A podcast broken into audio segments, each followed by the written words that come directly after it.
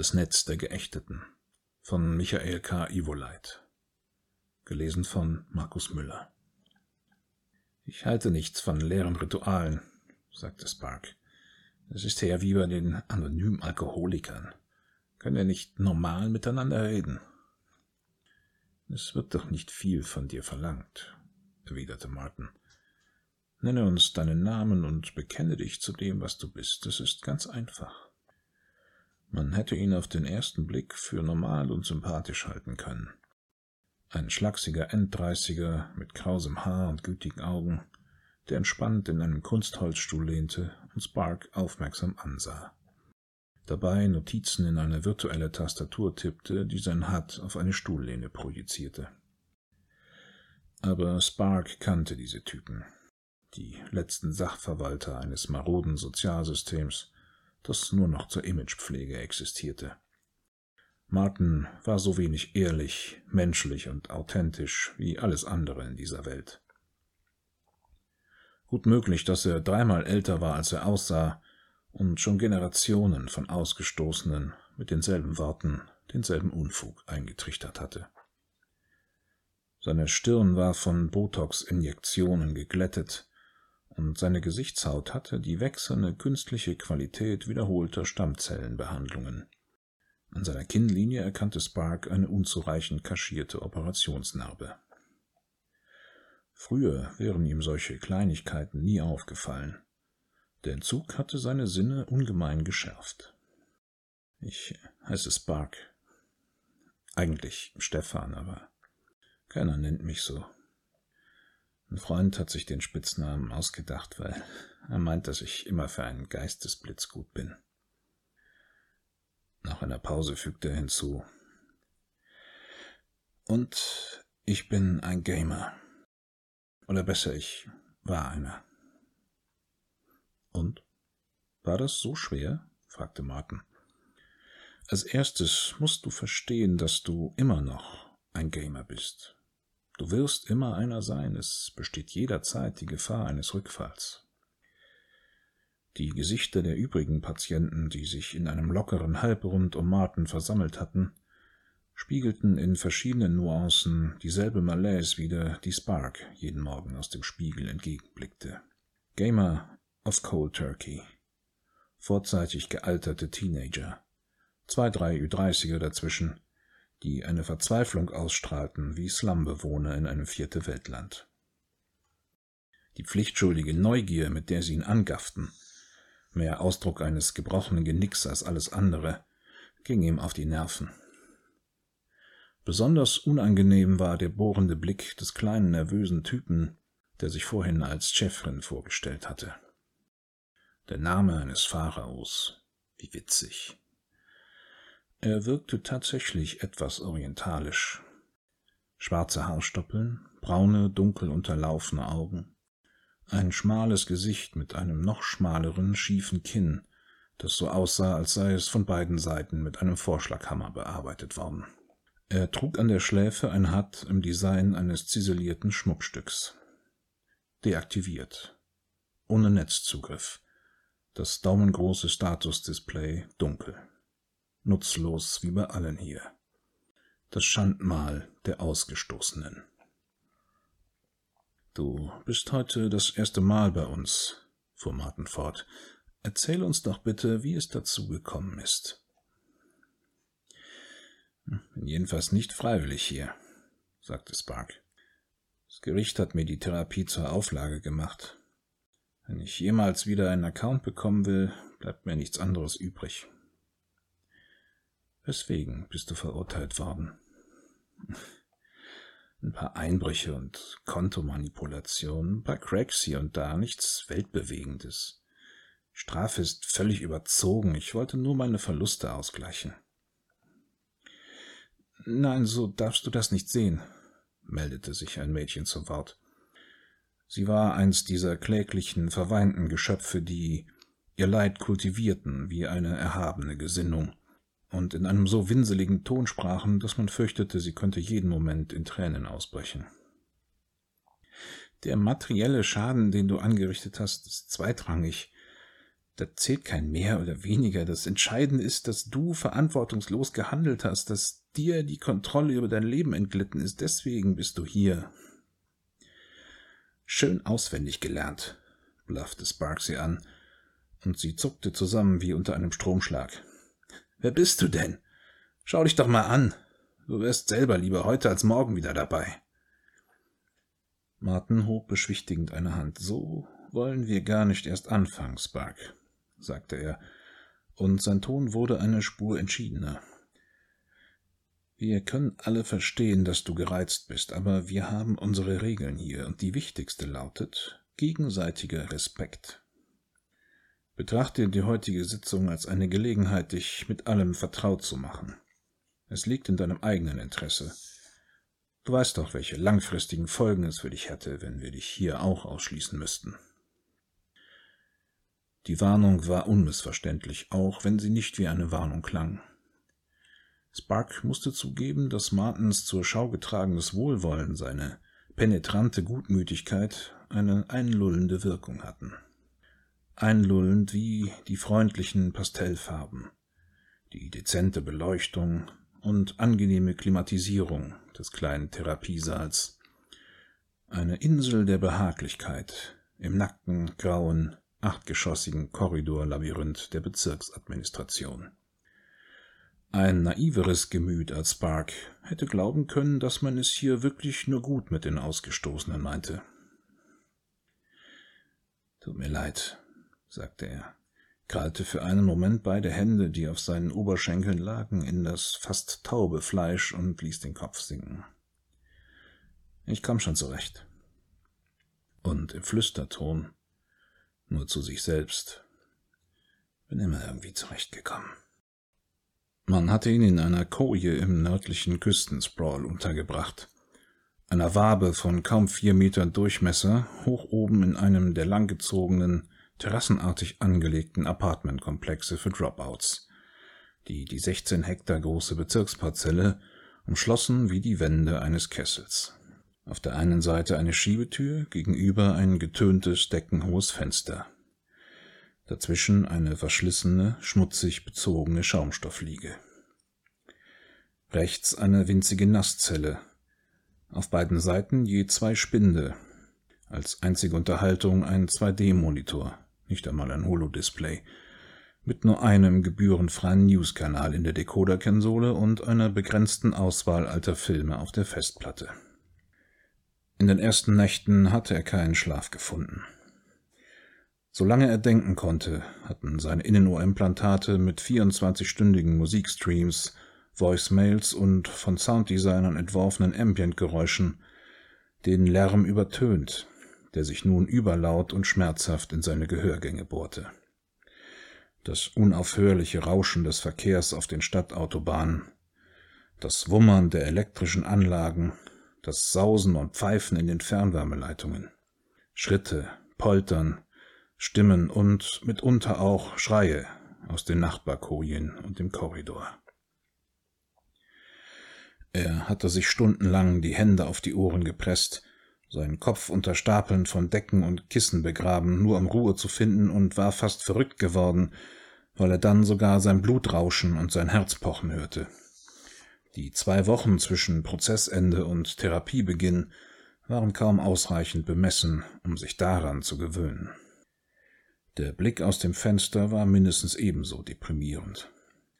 Ohne eigenen Account, mit inaktivem HUD, sei die Stadt zum ersten Mal so, wie sie im Zeitalter der Augmented Reality Netze niemand mehr sehen sollte. Verhüllt vom schweflich gelben Glühen des Haze, einer giftigen radioaktiven Smogwolke, die ganz Europa und Nordafrika bedeckte. Die Straßenschluchten durchfunzelt von einer monochromen Notbeleuchtung, die Fassaden schmutzig und ölig beschlagen. Er hätte Morde begangen, nur um für fünf Minuten wieder eine der dunklen Gestalten sein zu können, die dort unten ihre Wege gingen oder in Automatentaxis umherfuhren, um wieder das Kaleidoskop leuchtender Farben zu sehen, mit dem seine Retina-Displays 25 Jahre lang die graue, schmucklose Wirklichkeit überlagert hatten. Haushohe Werbetafeln, animierte Logos, wohin das Auge blickte. Infobanner, Verkehrszeichen, Web-TV-Schirme, POS-Displays. Er konnte es kaum ertragen, an sich selbst herunterzuschauen und nicht mehr die vollendete Symmetrie des schlanken, muskulösen Kunstkörpers zu sehen, an dem er so lange gearbeitet hatte, sondern einen unästhetischen, untersetzten, in verschlissene Jeans und ein graues Hemd gehüllten Leib, mit dem er sich auch zwei Monate nach dem Zwangslockout noch nicht identifizieren konnte. Am schlimmsten war, dass das Spiel ohne ihn weiterging. Mit jedem Tag, den er ohne Netzzugang leben musste, wurden seine Erinnerungen an das Spiel blasser, verschwommener und irrealer, gewannen die rasanten, harten Rhythmen von Konfrontation und Kampf, Sieg und Rückzug, alten Fäden und neuen Allianzen, die sein Leben bestimmt hatten, den Charakter eines fernen Traums, einer unerreichbar gewordenen Verheißung, der er sich als unwürdig erwiesen hatte. Er war einer der Besten gewesen, hatte sich vom Tag seiner Volljährigkeit an zügig hochgearbeitet. Von banalen Doom- und Quake-Emulationen, die nur auf freigegebenen Hinterhöfen und in alten Fabrikhallen gespielt werden durften, bis zu anspruchsvollen und kostspieligen Adventure- und Rollenspielkanälen, die für ihre User die Standard-IR-Feeds ganzer Stadtbezirke mit alternativen Audio- und Videodesigns überlagerten, sie in Dschungel, mittelalterliche Städte, Fantasy-Welten, ferne Planeten oder was auch immer verwandelten. Hier konnte man die höchsten Prämien einfahren und sich als Werbefigur für Kampagnen der Netzbetreiber empfehlen. Hier konnte man, mit dem nötigen Kleingeld für die entsprechenden Neuro-Plugins, so stark, agil und reaktionsschnell sein, wie man wollte. Er war weit gekommen, hatte es im Südwest-Sprawl bis zum lokalen Idol der Gamer-Gemeinde geschafft und kurz vor dem Aufstieg in die Top-Level gestanden. Damit war es vorbei, seit er vor seinem letzten Duell sein ganzes Guthaben verwettet und alles verloren hatte. Selbst mit Hardware-Deals und Betrügereien hatte er nicht schnell genug Geld heranschaffen können, um sein Minus auszugleichen. Er hatte zu viel riskiert. Er war zu selbstsicher gewesen.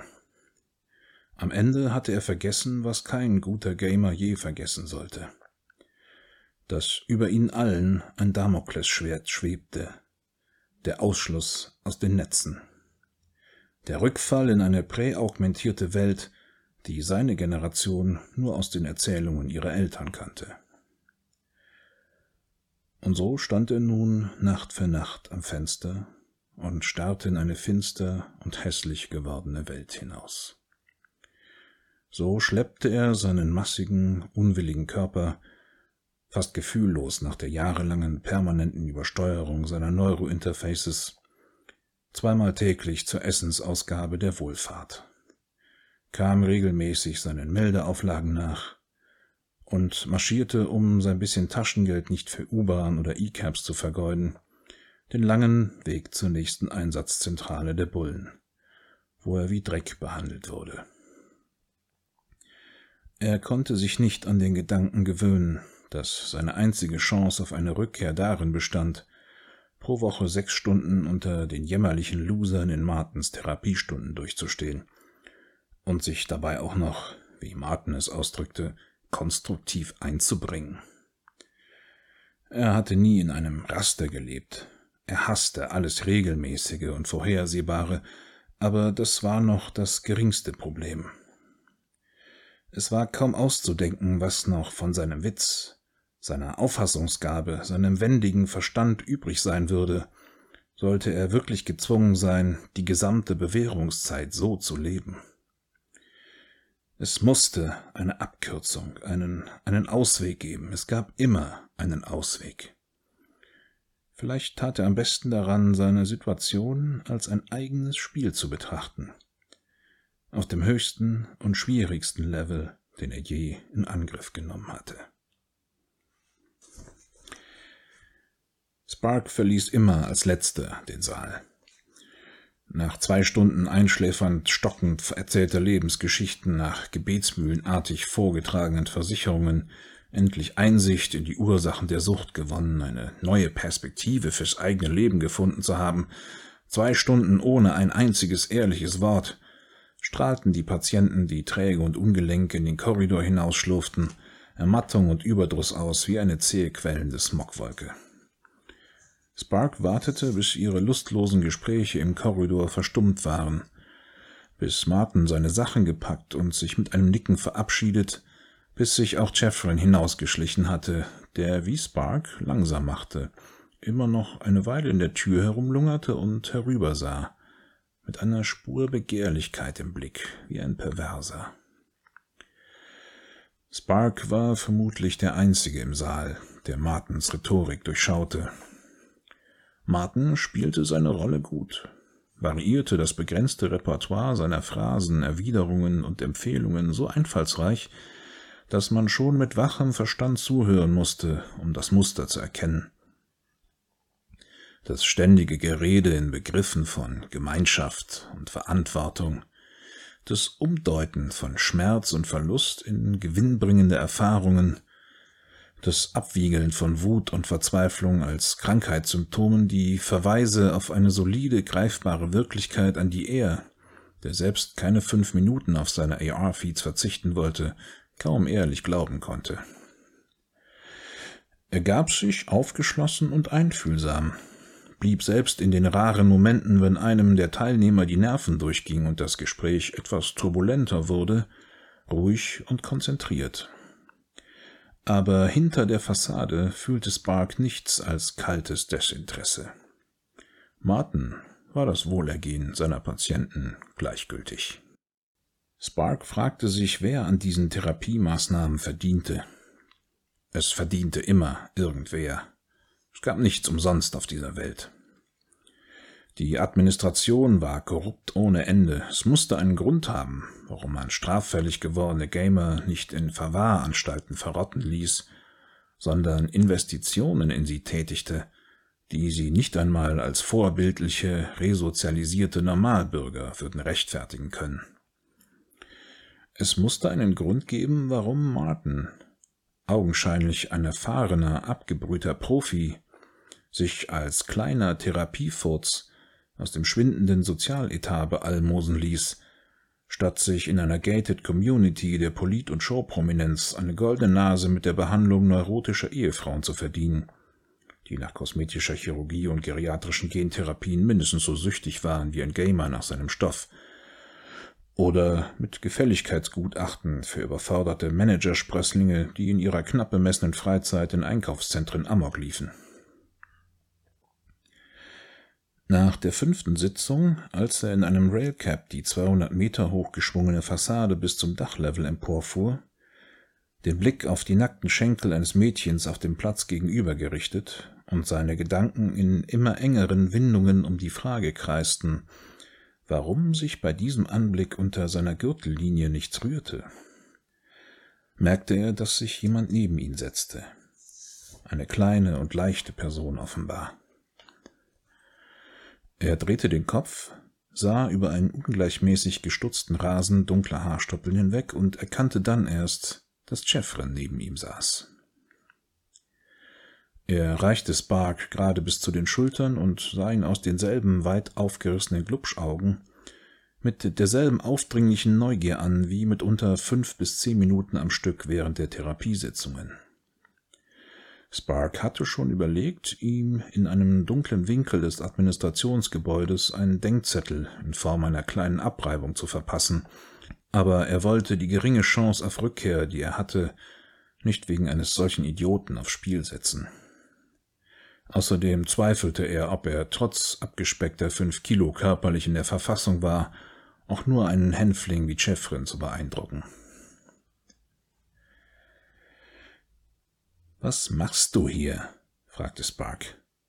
Wohnst du nicht unten, auf der anderen Seite? Ich hab dich beobachtet und bin dir nachgegangen, sagte Chefrin. Seine Stimme klang weibisch dünn und hatte einen vage asiatischen Akzent.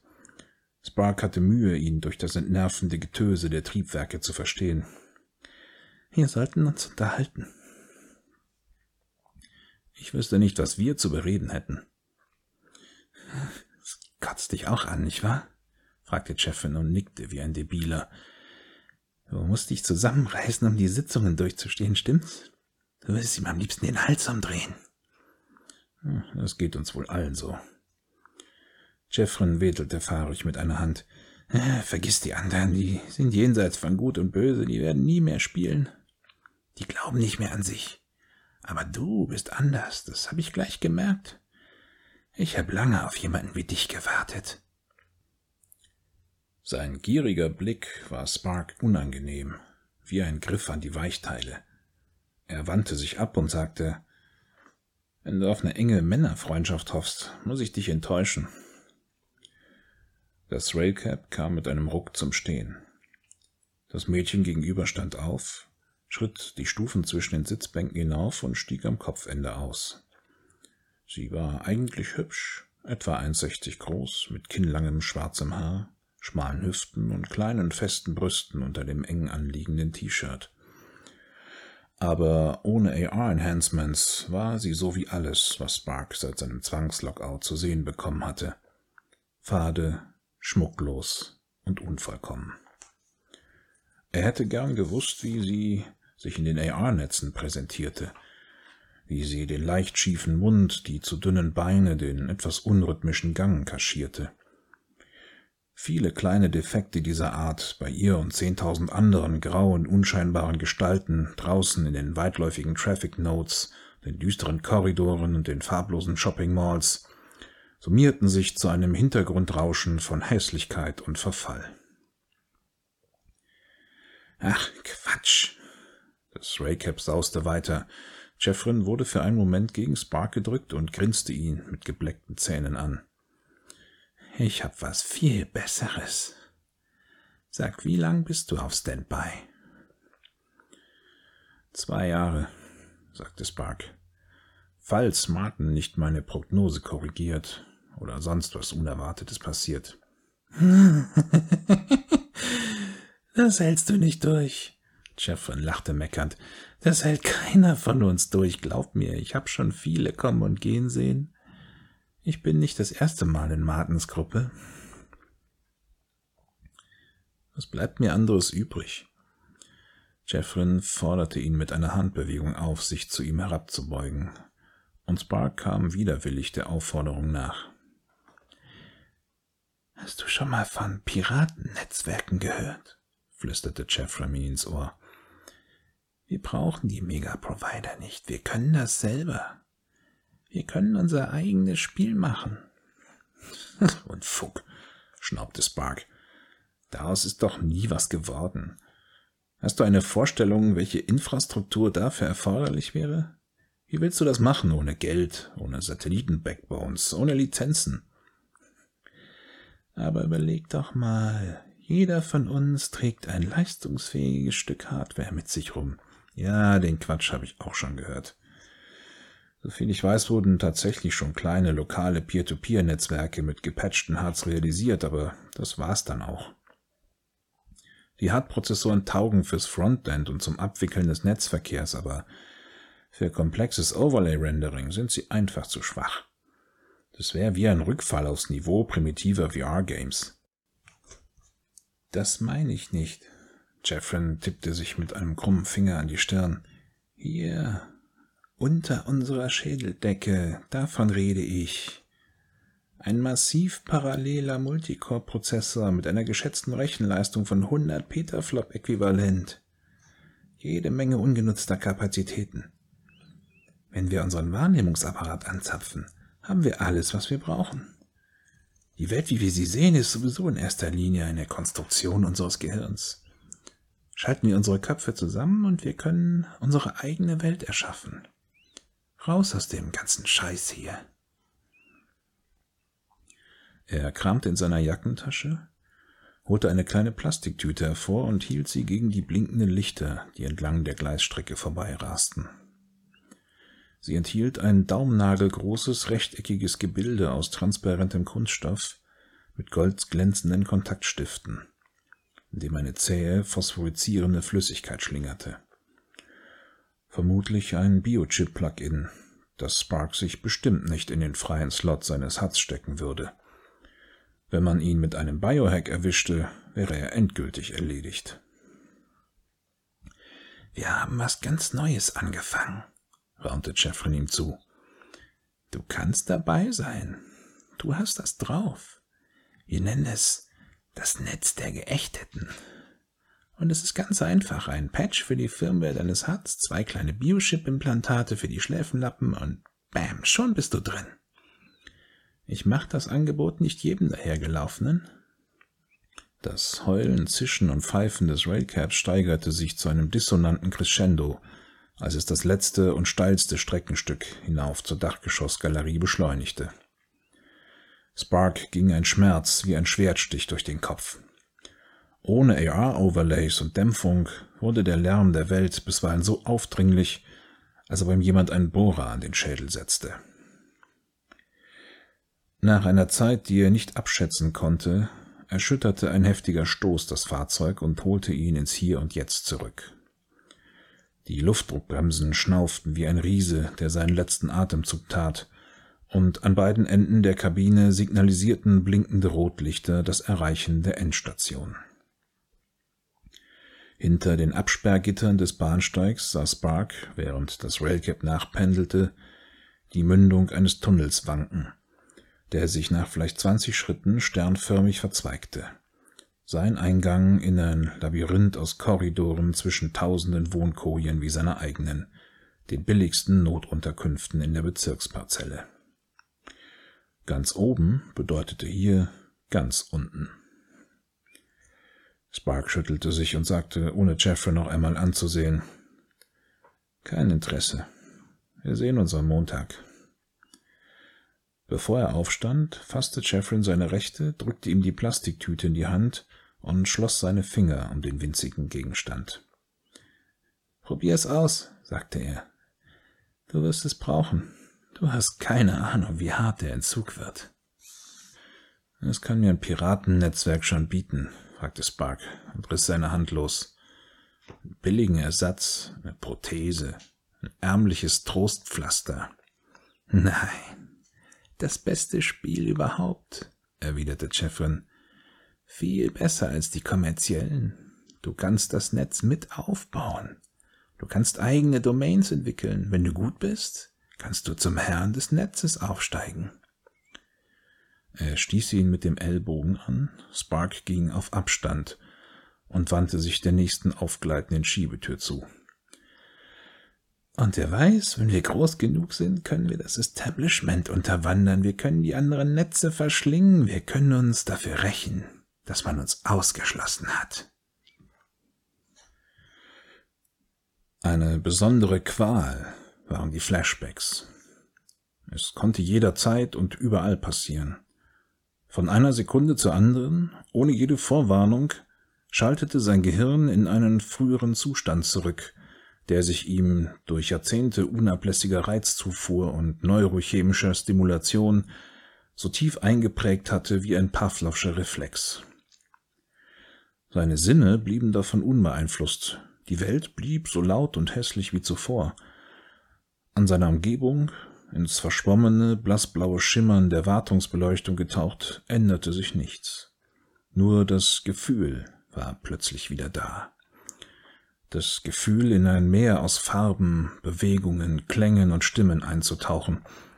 Das Gefühl, auf einer leichteren, höheren Realitätsebene dahinzuschreiten, allen materiellen und körperlichen Beschwernissen entrückt das Gefühl, an die Welt angebunden zu sein, in ein Netz aus Nachrichten, Impulsen und Informationen hinausgreifen zu können, das den ganzen Globus umspannte.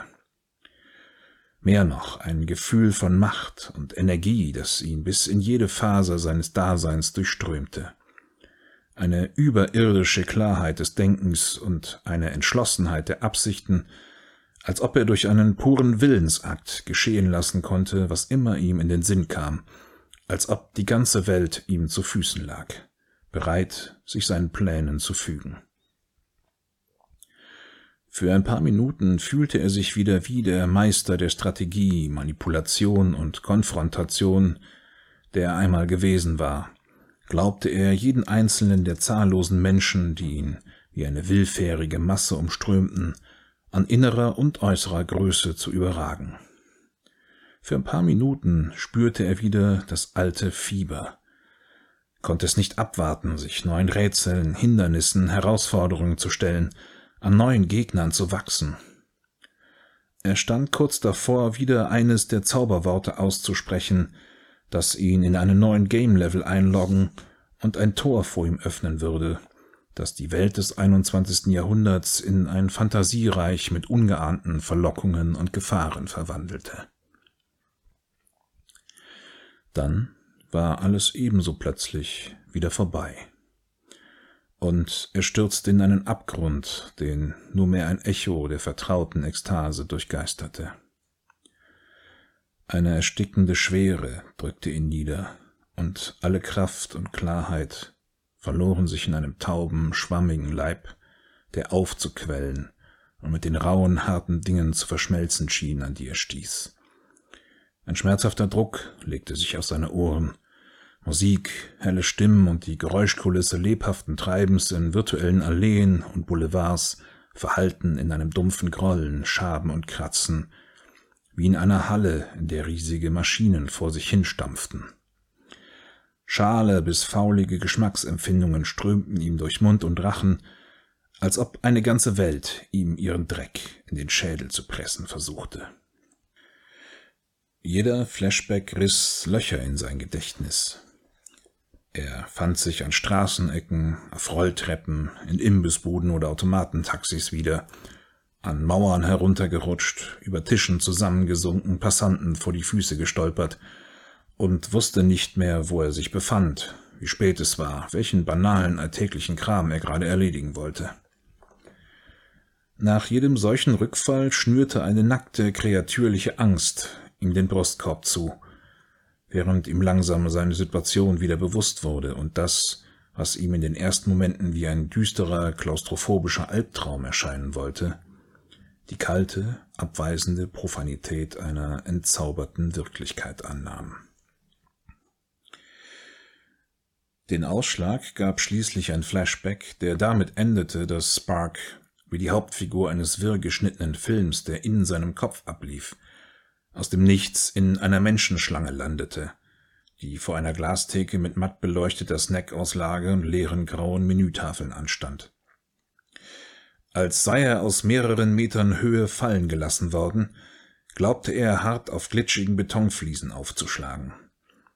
Die Beine knickten ihm ein, er stolperte gegen seine Vorderleute, prallte zurück vom muffigen Geruch regenfeuchter Kleidung und der schweißigen, säuerlichen Aura anderer Menschen, die ihm seit seinem Zwangslockout besonders verhasst geworden war.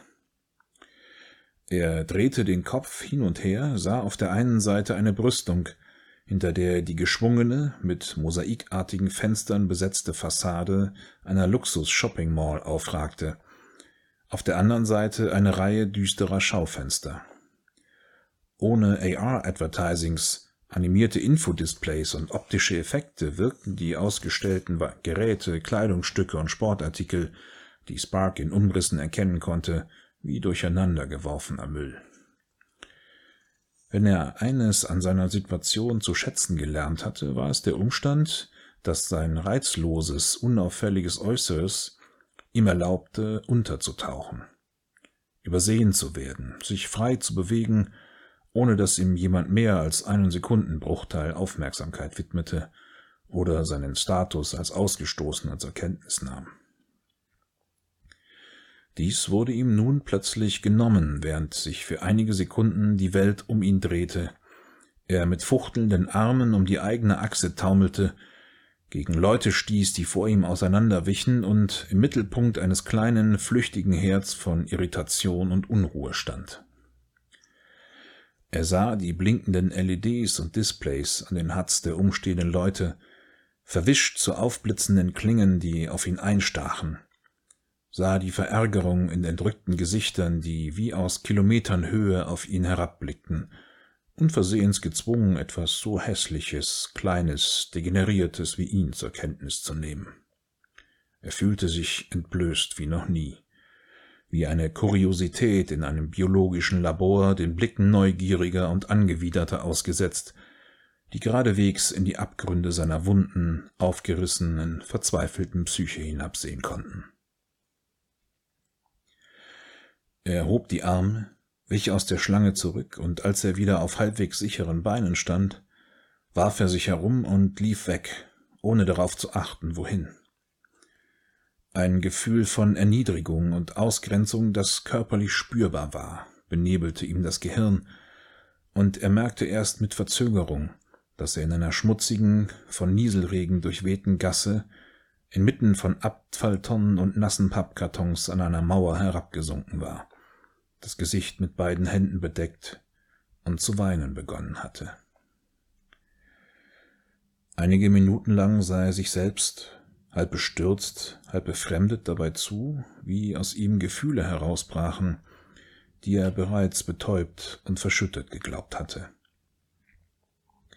Er hörte sich schreien, winseln, unverständliche Flüche ausstoßen, und fast noch lauter war die anschließende Ruhe, nur erfüllt vom Plätschern des Regens und dem Wummern einer Heizungsanlage während sich die Teile seines zersprengten Ichs wieder zusammenfügten, er wieder zu einer kümmerlichen, kraftlosen Gestalt schrumpfte, die keiner der Passanten drüben an der Ecke der Hauptstraße bemerkte. In diesem Moment erinnerte er sich an Schäffrins Angebot.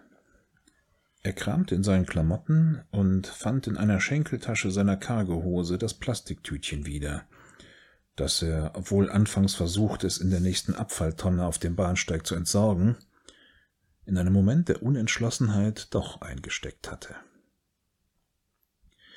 Die Biochips, inzwischen leicht verdickt wie halb geronnenes Eiweiß, sahen nicht mehr so frisch aus. Das kräftige chemische Leuchten war zu einem orangefarbenen Glimmen verblasst. Spark beugte sich vor hielt die Cartridge gegen das bläuliche Licht einer Lampe über einem Lagertor und überlegte hin und her. Was habe ich eigentlich noch zu verlieren? dachte er. Im Grunde hatte er von Anfang an nie ernsthaft daran geglaubt, dass ihm die Therapie etwas nutzen würde, dass ihm am Ende der Bewährungszeit die Chance einer Rehabilitation winkte. Die Auflagen, die ihm das Gericht gemacht hatte, waren nichts als eine Posse, deren Sinn er bloß noch nicht durchschaut hatte. Was konnte schon passieren? Vielleicht war etwas dran an der Geschichte, vielleicht hatte Jeffrin ihm auch nur einen üblen Biohack angedreht, der ihm endgültig den Verstand rauben würde, aber wie viel schlimmer konnte es überhaupt noch werden? Er riss die Tüte auf, hielt die Cartridge zwischen Daumen und Zeigefinger, er horchte in sich hinein, versuchte einen Anhaltspunkt zu finden, wie viel er noch zu riskieren oder zu opfern bereit war, aber tief in seinem Inneren hatte sich eine erstickende Hoffnungslosigkeit breit gemacht. Er wusste selbst nicht, warum er die Hand hob und, nach einem kurzen, gedankenlosen Zögern, die Cartridge in den freien Plug-in-Slot seines Huts steckte. In den ersten Tagen bemerkte er keine Veränderung. Er quälte sich durch seine Tage, erwachte stets wie gerädert aus kontrastreichen Träumen, hin und her gerissen zwischen Erinnerungen an prachtvolle, bunte, überwältigende AR-Szenarien und Rückstürzen in die Sinnlehre des Entzugs. Sprach nach einem geschmacklosen Frühstück aus Sojakeksen und Milchersatz bei seinem Fallmanager in einem entlegenen Winkel des Administrationsgebäudes vor um seine Essensmarken abzuholen und seine Sozialkreditkarte neu aufladen zu lassen. Latschte in dem Gefühl, er könne jeden Moment vor Erschöpfung zusammenbrechen, zur nächsten Polizeiwache in einem Gewerbegebiet im Westen des Bezirks, wo hinter Rolltoren und fensterlosen Mauern automatisierte Fertigungsanlagen Tag und Nacht unter rhythmischem Stampfen, Zischen und Rumpeln Konsumgüter produzierten, und er gefühlte Ewigkeiten in langen Reihen von Schlägern, Freaks und Kleinkriminellen anstehen musste, um anschließend wie zum Hohn von einem Schreibtischbeamten zum nächsten verwiesen zu werden. Versuchte dann zwei Stunden lang sich nicht allzu deutlich anmerken zu lassen, wie unendlich ihn die leidenschaftslosen Bekenntnisse seiner Mitpatienten in Martens Therapiegruppe anödeten. Oder irrte lange Nachmittage durch die dunkle, kahle Stadt, auf der Suche nach Ablenkung, die er nie fand. Allenfalls einmal für Minuten aus seiner Lethargie gerissen, wenn es ihn in den Norden der Parzelle verschlug und er in der Luft, die zwischen unüberwindlichen Häuserzeilen hindurchdrang, einen Hauch von Salz schmeckte und ein Rauschen zu hören glaubte, fern und mächtig wie die Verheißung einer Freiheit, die für ihn unerreichbar war. An den Abenden hockte er, ein Sixpack Bier in Reichweite, vor dem Monitor in seiner Koje, seppte zwischen Web-TV-Kanälen hin und her, deren Stundentarif ihm keine größeren Löcher in die Kasse rissen, fand aber keinen Sinn darin, sich über die Vorgänge in einer Welt zu informieren, die ihn nie interessiert hatte, oder seine tauben Gehirnwindungen mit Shopping-Shows und recyceltem Serienmüll aus Asien und Lateinamerika vollzustopfen. Die größte Überwindung jedes Tages bestand darin, tief in der Nacht endlich das Licht auszuschalten und sich dem dumpfen Schmerz in seinem Inneren zu stellen, einer seelischen Fäulnis und Verwesung, die keinem Gefühl oder Gedanken Raum ließ und deren laut tönende Leere ihn mitunter bis in die Morgenstunden wach hielt. Sparks einziges nennenswertes Zugeständnis an die Suchttherapie bestand darin, dass er die Litaneien seiner Leidensgenossen und Martens Reaktionen aufmerksam genug verfolgte, um sich ein Sortiment von Phrasen, Selbstbezichtigungen, Entblößungen und Beteuerungen abzuhören, die dem Therapeuten besonders genehm schienen und geeignet waren, sein erkennbares anfängliches Misstrauen gegen jeden Neuling in der Gruppe zu zerstreuen. Es kam gut an, wenn man ausgiebig über die Belastungen sprach, die man Angehörigen, Partnern und Freunden zugemutet hatte, in möglichst exzessiven Beispielen die eigene Selbstsucht schilderte, auch peinliches und unappetitliches nicht ausließ, wenn es um die körperlichen Folgen der Neurostimulation ging, die häufig vegetative Funktionen wie Verdauung und Sekretierung beeinträchtigten. Es machte das Ringen um Besserung offenbar glaubhafter, wenn man gleichzeitig über seine Selbstzweifel, Mutlosigkeit und den Mangel an Willenskraft sprach. Spark gelang es, indem er seine eigenen Redebeiträge mit solchen Versatzstücken langsam ausbaute, sich ein wenig aus dem Fokus von Martens Aufmerksamkeit zu rücken. Seit ihrem Gespräch im Railcap verhielt sich auch Jeffrin auffällig zurückhaltend, ging ihm aus dem Weg, grüßte nicht, und von gelegentlichen flüchtigen Seitenblicken abgesehen, sah er während der Sitzungen geradezu demonstrativ an ihm vorbei. Das erste Anzeichen dafür, dass Jeffrins Plugin etwas bewirkte, bestand in dem vagen, sich langsam intensivierenden Gefühl, dass sich knapp außerhalb der Reichweite seiner Sinne etwas abspielte. Dass etwas Dünnes, Schattenhaftes auf ihn zukam, das allmählich seine Stimmungen und Wahrnehmungen färbte. Es erinnerte ihn an das Gefühl, das man manchmal hat, wenn plötzlich jemand hinter einem steht und man nicht sagen kann, woran man es gemerkt hat, wenn man unwillkürlich den Kopf einzieht und Sekundenbruchteile später tatsächlich etwas auf einen herabfällt, wenn man einen seitlichen Zug spürt, aus derselben Richtung, aus der sich eine noch unerkannte Gefahr nähert.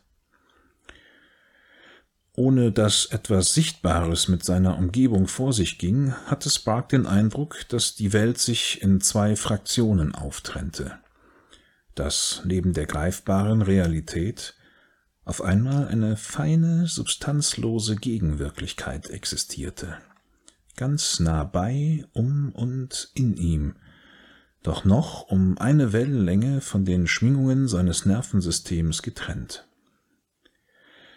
Während seiner ziellosen Streifzüge durch die Bezirksparzelle kam es vor, dass er kurze Aussätze erlebte, ein sekundenlanges Abirren seiner Aufmerksamkeit auf eine andere, fremde Daseinsebene, und hinterher war er sich jedes Mal sicher, dass er etwas gesehen hatte, das doch nirgends aufzufinden war, wenn er sich verwirrt umschaute. Ein nebelhaftes Gebilde aus Licht und Farben, das so schnell verblasste wie ein Nachbild auf der Netzhaut. Mit der Zeit erkannte er, dass er die Erscheinungen durch bewusste Willensanstrengung herbeirufen und verstärken konnte. Knapp zwei Wochen nach der Installation des Plugins hatte eine nervöse Unruhe die düstere Schwermut untergraben, die bis dahin seine Tage bestimmt hatte. Er fühlte ein rätselhaftes Sehnen, einen Drang nach etwas, das er nicht benennen konnte. Es war, als ob unentwegt aus weiter Ferne nach ihm gerufen wurde, kaum hörbar, doch in einem immer dringlicheren Ton, als ob ihn jemand innerlich anstieß, seinen Blick in eine Richtung zu lenken versuchte, die außerhalb des vertrauten dreidimensionalen Raums lag. Er entdeckte, dass er, wenn er sich nur genug konzentrierte und seine Umgebung leicht schielend aus einem schiefen Blickwinkel betrachtete, geisterhafte Konturen und haarfeine Risse im Raum ausmachen konnte, als ob sich knapp unter der Oberfläche des Sichtbaren jenseitige Dinge abzeichneten. Er ertappte sich dabei, wie er mitten in alltäglichen Handlungen, beim Essen, bei Besorgungen, Behördengesprächen, dem Ausfüllen von Formularen und Anträgen, plötzlich innehielt und unwillkürlich aus sich heraustrat, das hier und jetzt beiseite schob, weil sich ihm das Gefühl aufdrängte, dass etwas anderes, Wichtigeres seiner Aufmerksamkeit bedurfte, auch wenn er nicht sagen konnte, was es war. Bald wurde seine Aufmerksamkeit immer stärker von scheinbar belanglosen Stellen in seiner Umgebung angezogen. Der Kante eines Möbelstücks, der Nische in einer Gebäudefassade, der Ecke an einer Straßenkreuzung, einer umgekippten Abfalltonne, einem rostigen Laternenpfahl. Je bedeutungsloser etwas in der diesseitigen Wirklichkeit war, Umso wahrscheinlicher war es, dass es für Spark zum Nexus einer vibrierenden, anziehenden Energie wurde. Wenn er alles andere aus seinem Kopf verdrängte und seine ganze Konzentration auf eine solche Stelle richtete, konnte er aus dem Nichts Objekte auftauchen lassen. Erst einfache geometrische Formen, durchscheinende, lumineszierende Quader, Zylinder und Kugeln, die allmählich als Teile größerer, zusammengesetzter Gebilde erkennbar wurden. Es waren keine Dinge, die Spark sehen oder greifen konnte. Die Art der Wahrnehmung war ihm völlig rätselhaft. Es war wie eine Identifikation mit Objekten, die sich zugleich innerhalb und außerhalb von ihm befanden, wie der Aufbau von Schnittstellen zu einer sublimen, feinstofflichen Welt, die er schon immer mit sich herumgetragen hatte. Nach intensiven Beobachtungen und Experimenten, nachdem er angefangen hatte, seine Wahrnehmungen zu notieren und Skizzen der rätselhaften Gebilde, ihrer Positionen und Ausrichtungen anzufertigen, kam Spark zu dem Schluss, dass eine Stadt neben der Stadt existierte, eine Schattenstadt in einer um Nuancen gegen die materielle Wirklichkeit verschobenen Dimension, zu der ihm das Plug-in einen Zugang verschafft hatte.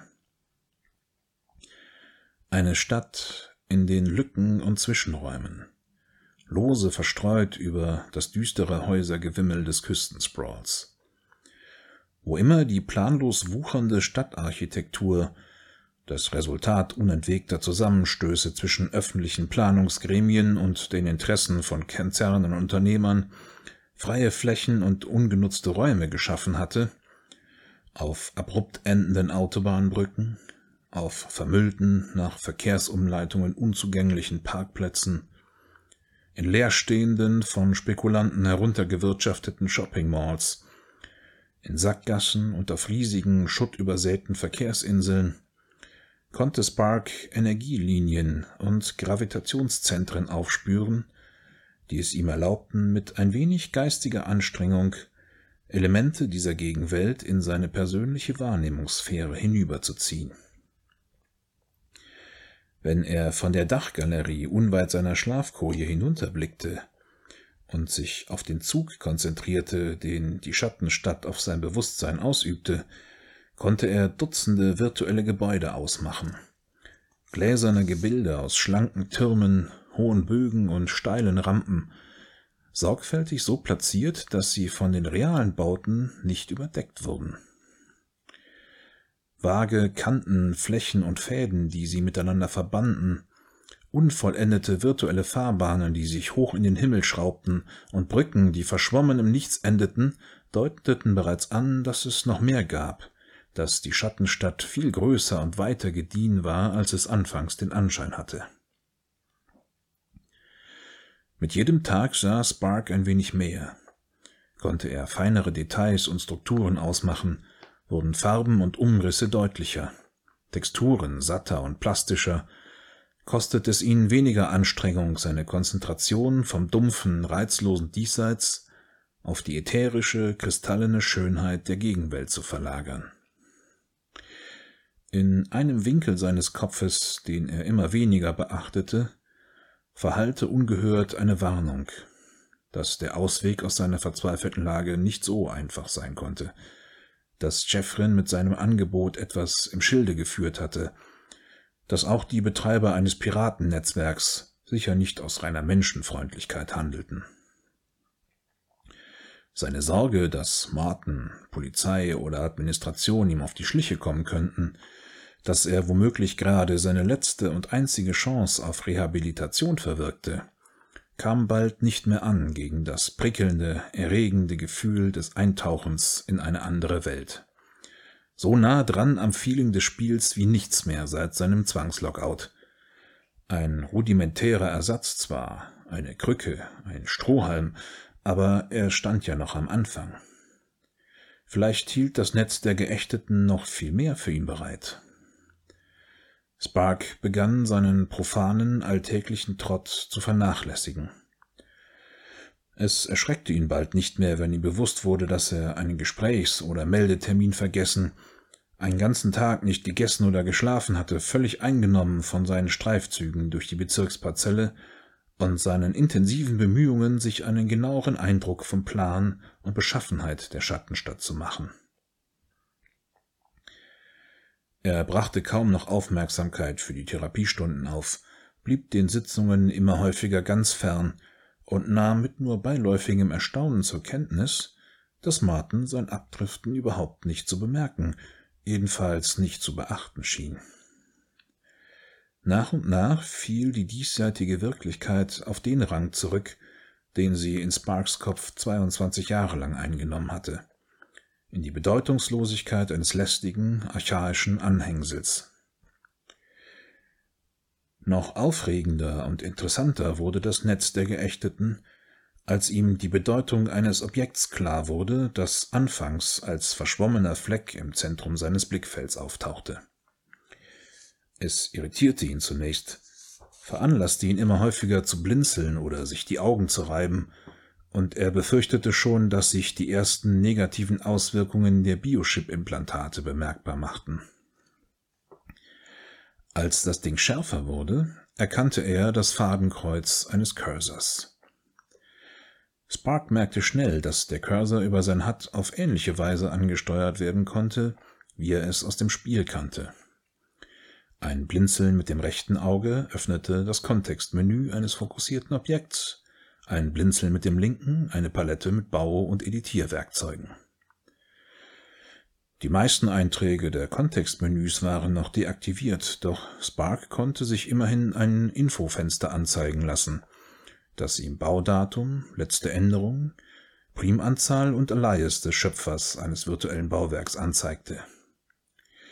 Mit der Baupalette versuchte Spark selbst, einige Prims zu generieren und zu verlinken, aber sie verschwanden nach dem Rendern gleich wieder. Er war noch nicht ganz drin im Spiel. Er hatte nur minimale Befugnisse.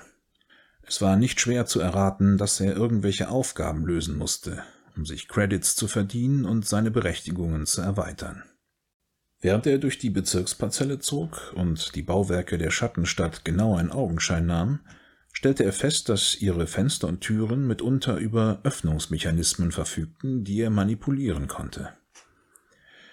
Die meisten Rätsel waren einfach zu lösen, erforderten nur ein geschicktes Hin- und Herschieben von Riegeln, Rädern und Hebeln und eröffneten ihm lediglich einen visuellen Zugang zu leeren, unfertigen Innenräumen.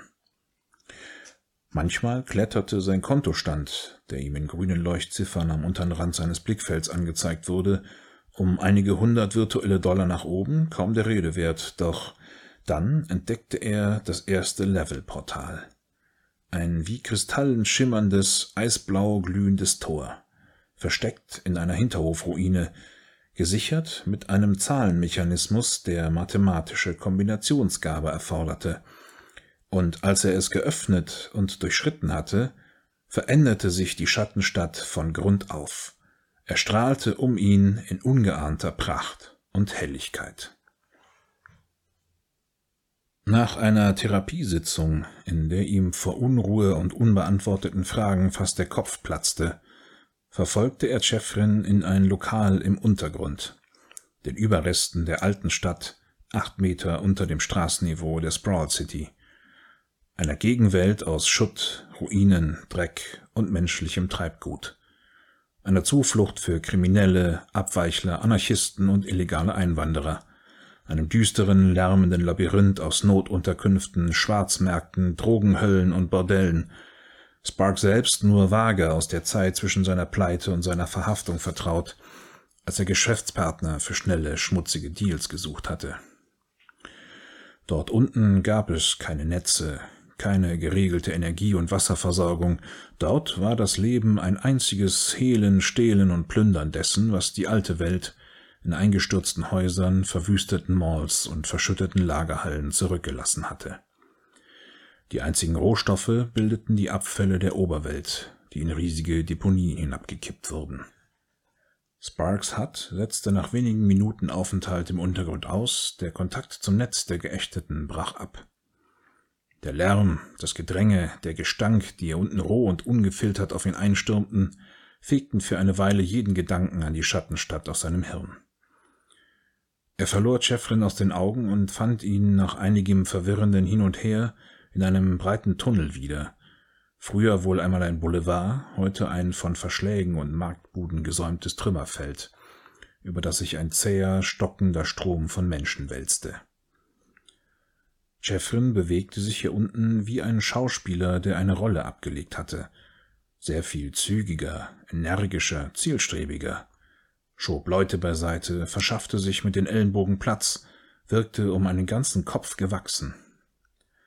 An einem früheren U-Bahnhof stieg er in ein riesiges, von greller Musik dröhnendes Tanzlokal hinab. Auf den Bahnsteigen lange Theken, die Gleise mit Tanzflächen überbaut, auf denen hunderte Gestalten in buntem, stroboskopartigem Licht zappelten. An einem abseits stehenden Tisch in einer Chill-Out-Zone, vermutlich einem ehemaligen Wartesaal, wurde er per Handschlag und in Umarmung von zwei Männern begrüßt. Der eine lang, hager, mit dunkler Haut, der andere kleiner und untersetzt, mit Schlitzaugen in einem teigartigen Gesicht. Spark zwängte sich an einer Theke am anderen Ende des Saals zwischen eine Gruppe trunken schwadronierender Jugendlicher und beobachtete Jeffrin für einige Minuten aus sicherem Abstand. Weitere Männer, alle von gepflegter, geschäftsmäßiger Erscheinung, auffällig unpassend für diese Umgebung, kamen an den Tisch und setzten sich kurz zu ihm. Es wurde vertraulich mit zusammengesteckten Köpfen geredet. Jeffrin genoss offensichtlich Respekt. Spark sah ihn mit ganz neuen Augen. Die Aura milde irritierenden Irrsinns, die ihn sonst umflirrte, hatte sich hier unten völlig verflüchtigt. Seine Haltung, seine Gesten, die nüchterne, konzentrierte Mimik, mit der er seine Gespräche führte, wirkten routiniert und abgeklärt. Unter anderen Umständen hätte Spark brennend interessiert, wer dieser Mann wirklich war welche Verbindungen er hatte, in welchem Umfeld er operierte. Aber er steckte schon zu tief drin im Netz der Geächteten. Ein Funke der alten Leidenschaft war entzündet worden, und es gab nichts Wichtigeres für ihn, als zu erfahren, wie es weiterging, wie er auf den nächsten Level kommen konnte, was er tun musste, um in der Schattenstadt eigene Claims abzustecken. Als Spark schließlich an seinen Tisch trat, wirkte Chefrin nicht im mindesten überrascht. Er beugte sich nacheinander an die beiden Männer heran, die rechts und links von ihm saßen, und flüsterte ihnen etwas ins Ohr. Sie standen auf und nahmen Spark halb neugierig, halb abschätzig in Augenschein, bevor sie sich entfernten. Setz dich, sagte Jeffrin, und selbst seine Stimme hatte sich verändert, den dünnen, nöligen Beiklang verloren und klang rund, voll und dunkel. Ein tiefes Misstrauen regte sich in Spark. Er ahnte, dass er von diesem Kerl betrogen, für irgendetwas benutzt wurde, das nur in einer Katastrophe enden konnte. Aber andererseits wollte er nicht riskieren, dass ihm vorenthalten blieb, was nur Jeffrin ihm sagen konnte. Jeffrin sah mit einem milden Lächeln zu, wie er sich einen Stuhl heranzog, die zitternden Knie beugte und die Hände auf den Tisch gestützt Platz nahm. Spark fühlte sich wie vom Blick eines Arztes gemustert, kühl, aufmerksam, mit einem professionellen Sinn für Details. Er kam sich vor wie ein Versuchstier, das keine Ahnung hatte, was gleich mit ihm geschehen würde. Wie ist es dir ergangen? fragte Jeffrey nach einer lang gedehnten Pause. Ich habe gehört, du hast dich auf den vierten Level hochgearbeitet. Das ist ungewöhnlich gut. So weit ist noch keiner auf sich allein gestellt gekommen. Was kommt als nächstes? fragte Spark. Er hatte Schwierigkeiten, sich auf das zu konzentrieren, was er sagen wollte. Ein hartnäckiges Warnsignal aus seinem Unterbewusstsein störte seine Gedanken, versuchte ihn davon zu überzeugen, dass es besser wäre, die ganze Sache zu vergessen, davonzulaufen, solange er noch konnte. Also, so viel habe ich verstanden. Mit jedem Level sehe ich mehr. Ich glaube, ich kann inzwischen das ganze Szenario überblicken. Mit jedem Level wird die Qualität besser und auch das Einloggen fällt leichter. Seit dem dritten Level brauche ich nicht mehr von vorn durch die Levelportale zu gehen, sondern muss mich nur konzentrieren und schon verschwindet das Real Life um mich rum und ich bin im Netz wieder da, wo ich mich beim letzten Mal ausgeloggt habe. Seit dem vierten Level kann ich die Avatare der anderen User sehen. Die meisten ignorieren mich, einige haben mit mir gechattet, und andere haben mir übel zugesetzt. Bin ein paar Mal angegriffen worden und als ich im Real Life wieder wach wurde, habe ich mich gefühlt wie nach einer Schlägerei. Da ist irgendwas über die Neuroimplantate gegangen. Überall im Netz der Geächteten wird gebaut, bis hoch in den Himmel. Die etablierten User bewachen eifersüchtig ihre Claims. Ich kann nicht überall hin. Wenn ich was mache, was ich nicht soll, kann es unangenehm werden. Konkurrenz belebt das Geschäft, sagte Jeffrin. Das kennst du doch noch aus dem Spiel. Anders wär's euch Gamern doch auch langweilig. Aggression, Kampf, Angriff und Verteidigung sind das Lebenselixier eines Gamers. Um ein Piratennetzwerk aufzubauen, können wir nur die kühnsten, listigsten und einfallsreichsten Leute gebrauchen. Die unteren Level sind sowas wie eine Bewährungsprobe. Nur wenn du es auf den Top-Level schaffst, kannst du dich am Ausbau des Netzes beteiligen und eigene Claims erobern. In deinem Fall bin ich da sehr zuversichtlich. Aber wie mache ich das? Wie komme ich jetzt weiter? Ich, ich habe ein Inventory, aber in der Standardbibliothek ist nur Spielzeug. Mit den Waffen kann ich nur in schlecht gesicherten Claims was ausrichten. Nichts dabei, was für einen Angriff taugt. Jeffrin tippte sich mit zwei Fingerspitzen an die Stirn. Da kommt deine Kreativität ins Spiel. Das ist die eigentliche Herausforderung. Du warst doch damals eine echte Koryphäe. Hast du nie eigene Modifikationen auf Waffen und Ausrüstung vorgenommen? Keine Skripte programmiert? Niemals deine Neuroplugins getuned? Ja, dafür hatte ich meine Leute. Dann musst du es jetzt eben allein hinkriegen. Du bist doch kein Dummkopf. Schau dir deine Inventarobjekte genau an. Beschäftige dich mit den Editoren und Modifikationsmöglichkeiten. Probier Skripte aus der Standardbibliothek aus. Programmier eigene. Befass dich mit der API. Wir haben uns an allgemeine Standards gehalten, du wirst vieles wiedererkennen. Ein bisschen Witz und Ideen und im Handumdrehen bist du wieder ganz vorn dabei. Spark musste zugeben, dass Jeffrin einen sensiblen Nerv in ihm traf. Und was dann? fragte er. Auf dem Top-Level tobt ein Kampf um die Vorherrschaft im Netz der Geächteten, sagte Jeffrin. Es wäre ein Paradies für dich. Wir stehen noch ganz am Anfang, es ist alles offen. Noch hat sich keine Partei mit ihren Vorstellungen durchgesetzt. Wenn du dich zum Administrator hochkämpfst, kannst du die Systemeigenschaften des Netzes mitbestimmen. Ein erfahrener Gamer wie du könnte sogar zum Alleinherrscher aufsteigen. Jeffrin beugte sich über den Tisch, schob mit den Ellbogen Gläser und Aschenbecher beiseite und fasste Spark an den Händen. Ich darf dir nicht mehr sagen. Du musst es allein schaffen, sonst ist alles ohne Wert. Nur so viel. Es gibt für dich in der ganzen Bezirksparzelle nur ein Top-Level-Portal. Es ist nicht einfach zu finden. Wenn es dir gelingt, kannst du einer von uns sein. Im engsten Kreis einer der Auserwählten. Zurück an die Spitze. Wie wäre das? Drei Wochen Arbeit. Drei Wochen lang war Spark innerlich zerrissen. Konnte er die beiden Seiten Chefrens, die er kennengelernt hatte, nicht miteinander in Einklang bringen. Sprengte ihm die Schizophrenie seiner eigenen Situation fast den Kopf. Ein Teil von ihm war fest davon überzeugt, dass ein böses Spiel mit ihm getrieben wurde, dass das Netz der Geächteten vielleicht gar nicht existierte und die Biochip-Implantate ihm etwas vorgaukelten und nur dem Zweck dienten, ihn einer Prüfung zu unterziehen, seine Anfälligkeit für einen Rückfall zu testen, seine Bereitschaft zur Rehabilitation auf die Probe zu stellen. Einem anderen Teil, der nahe daran war, das Übergewicht zu gewinnen, waren die Ablenkungen, die das Netz der Geächteten bot, die kleinen Verlockungen und Erleichterungen für seine Gamerseele, die er sich durch Erkunden, Beobachten und das Lösen von Rätseln in der Schattenstadt verschaffen konnte, längst nicht mehr genug.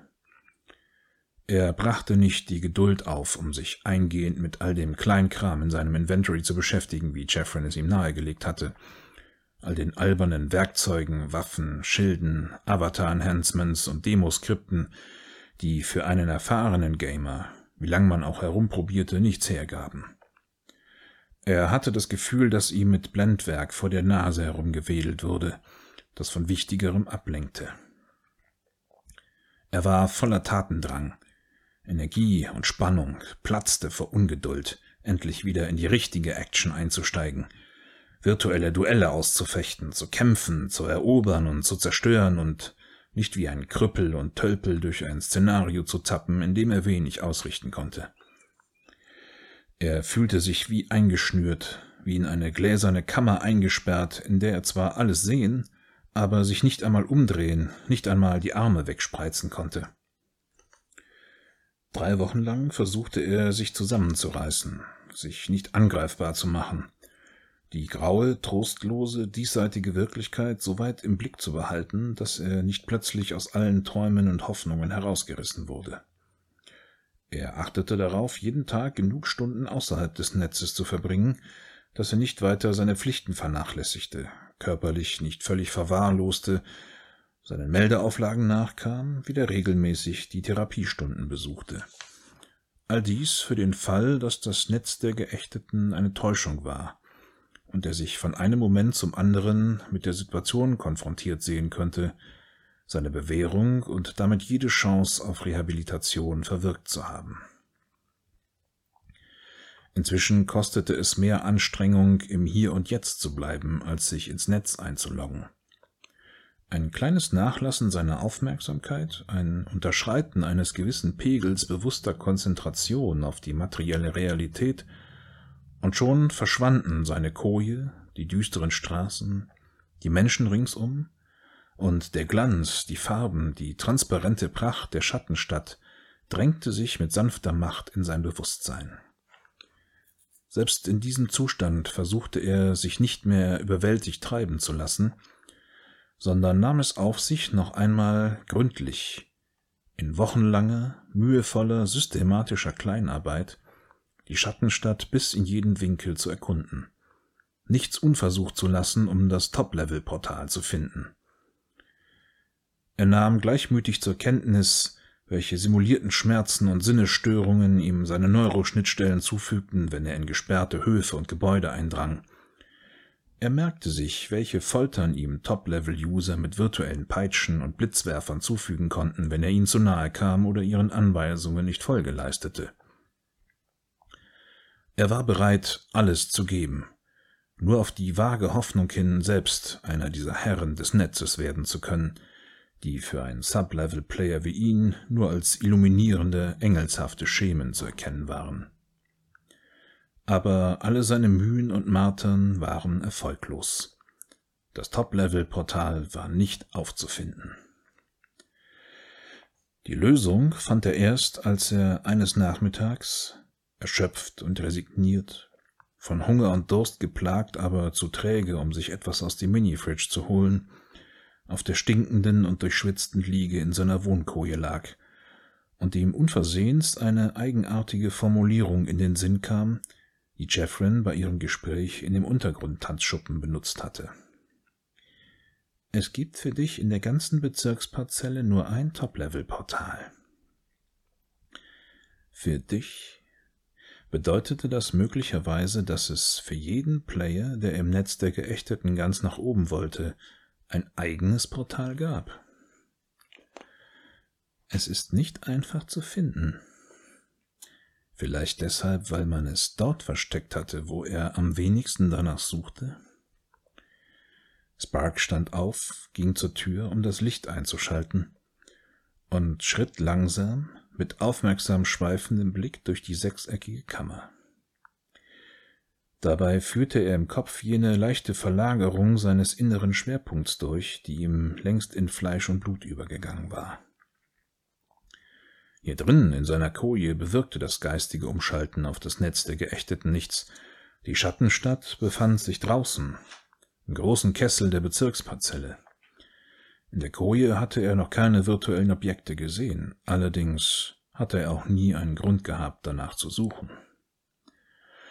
Es sah alles so aus wie sonst. Die rauchgläsernen Fenster, die zerkratzten Kunststoffpaneele, die Ritzen und Fugen, die vergilbte Schaumstoffmatte der defekt flimmernde 2D-Monitor. Dazwischen verstreut Sparks ungewaschene Kleidung, zerknülltes Papier und aufgerissene Verpackungen, bekleckertes Plastikgeschirr. Als er in die Nasszelle trat, musste Spark zweimal hinsehen, um zu erkennen, was hier nicht stimmte. Millimeter vor dem Spiegel schien ein zweiter Spiegel, ein fast durchsichtiges, nur an geisterhaften Konturen erkennbares Gegenstück in der Luft zu schweben. Spark streckte eine Hand aus, und in dem Moment, als seine Fingerspitzen das schwach leuchtende, wie heiße Luft flimmernde Ding berührten, verschwand die ganze Wohnkoje. Für einige Sekunden wurde es dunkel. Spark stolperte rücklings aus der Nasszelle und verlor die Orientierung. Er streckte die Arme aus, drehte sich einmal um die Achse und suchte vergeblich nach einem Bezugspunkt. Als irgendwo hinter ihm ein mildes Licht aufschien, fand er sich an einem Ort wieder, der ihm nicht weniger vertraut war als seine Unterkunft.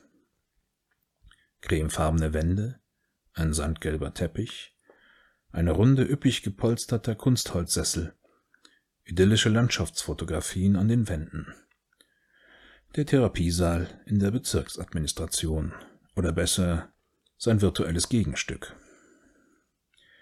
Martin saß an seinem gewohnten Platz, entspannt, freundlich, mit verschränkten Händen und überschlagenen Beinen. Na endlich, sagte er. Wir dachten schon, du kommst nie dahinter. Spark wusste nicht, was er sagen sollte. Dutzende mögliche Erklärungen gingen ihm durch den Kopf, und er hakte jede einzelne als Unsinn ab. Ganz ruhig, fuhr Martin fort. Du hast nichts zu befürchten.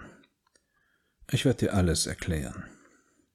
Und nach einer Pause Erstmal, ich bin nicht Martin selbst. Ich bin seine Emulation. Ich warte hier seit einiger Zeit, um dich auf dem Top-Level in Empfang zu nehmen.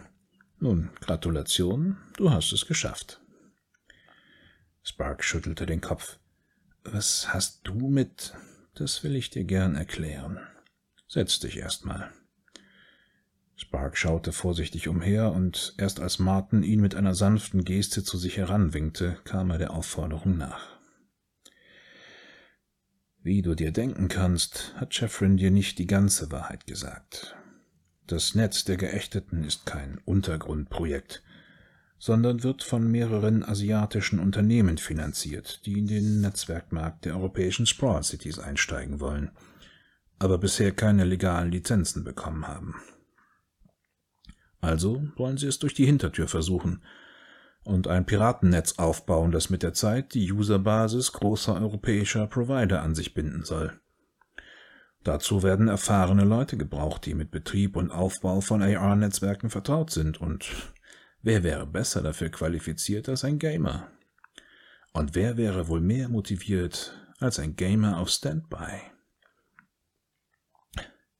Das, das kann doch nicht sein. Ich bin legal verurteilt worden. Mir hat ein Gericht die Auflage gemacht. Ja, das ist schon richtig, aber wenn ein Gericht einmal jemanden an die Sozialdienste verwiesen hat, kümmert sich niemand mehr darum, was wirklich mit ihm geschieht.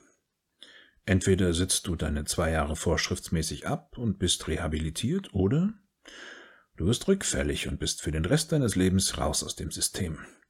Mehr interessiert die Gerichte nicht.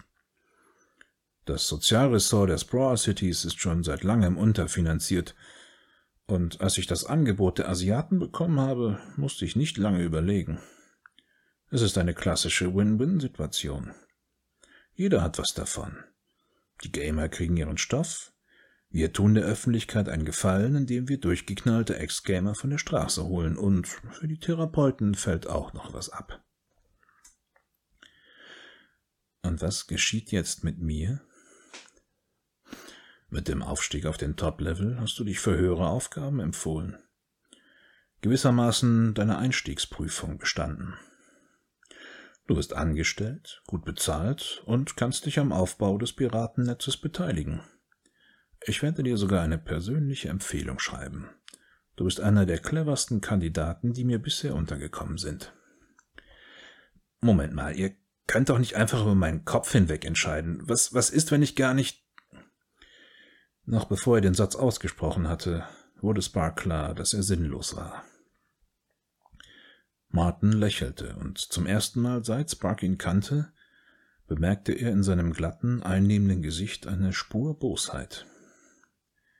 Wer sagt denn, dass du eine Wahl hast? Was soll das heißen? Denk doch mal nach. Du hast dir selber zwei Biochips implantiert, die inzwischen fest mit deinem Gehirn verwachsen sind. Wir benutzen dein Gehirn als Netzwerkknoten, das Netz der Geächteten ist in dir. In der realen Welt wäre Spark in diesem Moment auf ihn losgegangen, aber was war jetzt noch real für ihn? Ich habe die Finger am Drücker, die kleinste Aufsässigkeit, und ich muss nur ein wenig deinen Neurotransmitterpegel korrigieren, und schon bist du hundertmal süchtiger nach dem Netz, als du es jemals warst. Es gibt kein Zurück. Du kannst es dir leicht oder du kannst es dir schwer machen, das Ergebnis ist für uns dasselbe. Auf seinem Gesicht machte sich ein gekünstelter, fast väterlicher Ausdruck breit. Betracht es doch mal so. Du warst immer schon ein Sklave. Ein Sklave deiner Sucht. Nun wirst du ein gut bezahlter Sklave sein. Ist das kein Fortschritt?